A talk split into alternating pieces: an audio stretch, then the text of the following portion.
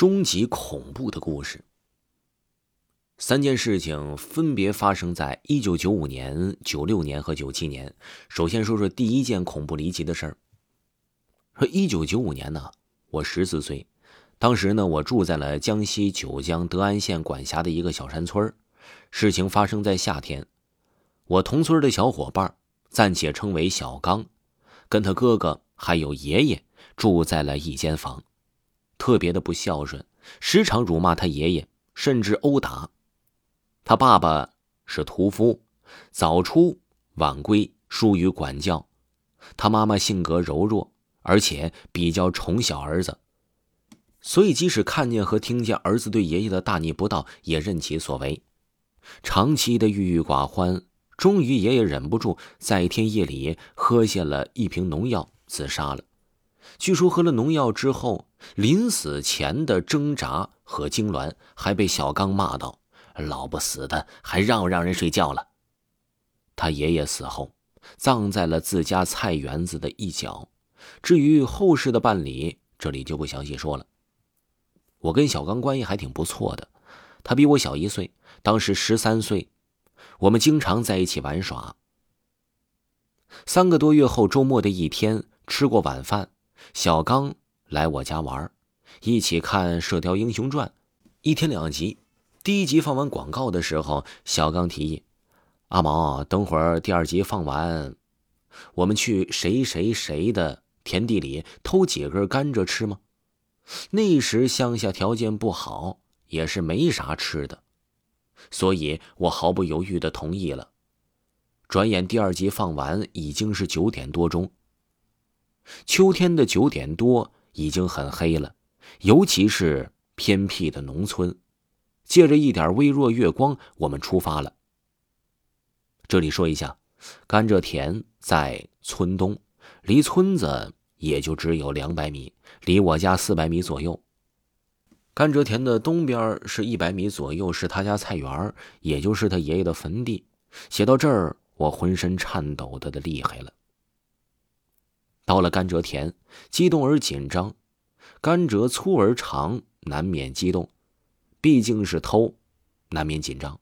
我们呢没扯闲话，想速战速决。掰断第四根甘蔗的时候，我无意间瞟了一眼他爷爷坟的方向。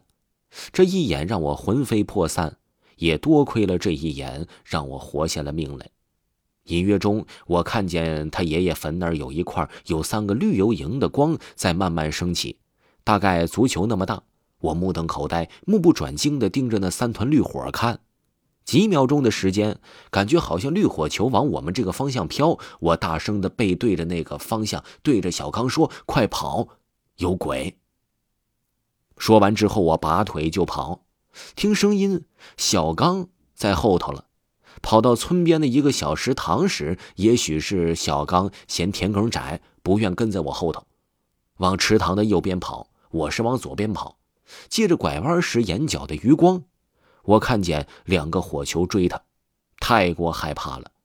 我以最快的速度跑到村中，我家隔壁的门口的灯是亮着的。在我快到光亮照射到地面的前一瞬间，我的左小肚子凉了一下。绿火球挨到的感觉，跨进灯光照射区，火球消失了。我气喘吁吁的回到了家，太累太紧张，导致脑子缺氧的缘故，倒头就睡着了。第二天一早，老娘把我叫醒吃饭。起床的时候，我还在想着昨天晚上的那个噩梦呢。摇头微笑了一下，可是在我下床落地时。左小腿肚子疼痛难忍，我还在揉小腿的时候，小刚的妈妈来了，问我小刚呢？我说不在这住啊。然后就听到小刚妈妈喊着小刚名字，去别人家找了。我一瘸一拐的来到门口，回想着那个噩梦，看到找了一圈小刚的妈妈哭喊着他名字，再次来问我的时候，我这才意识到了昨晚这竟然不是梦，是真实的。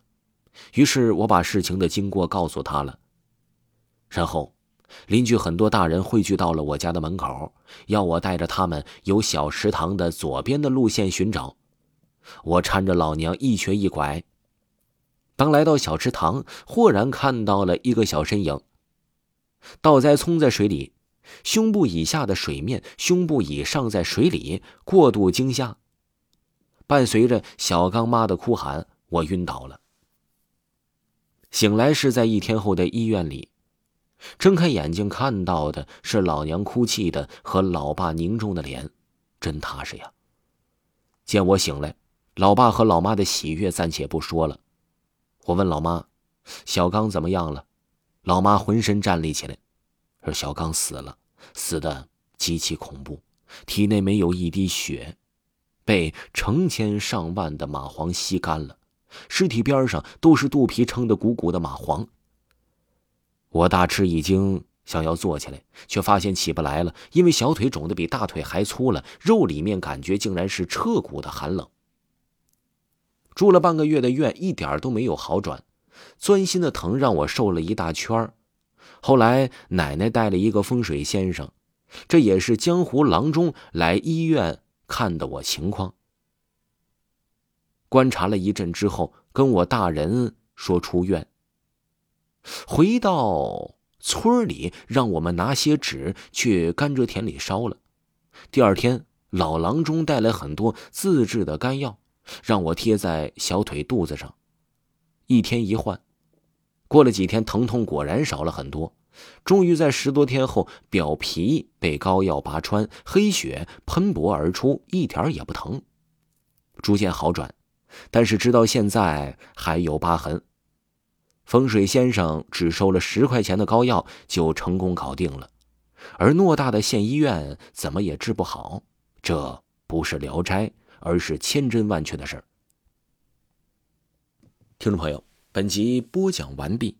如果没有听过本部专辑，可以听一下维华新出的《维华讲大案纪实》的节目，点击头像即可听到本部专辑，非常好听哦。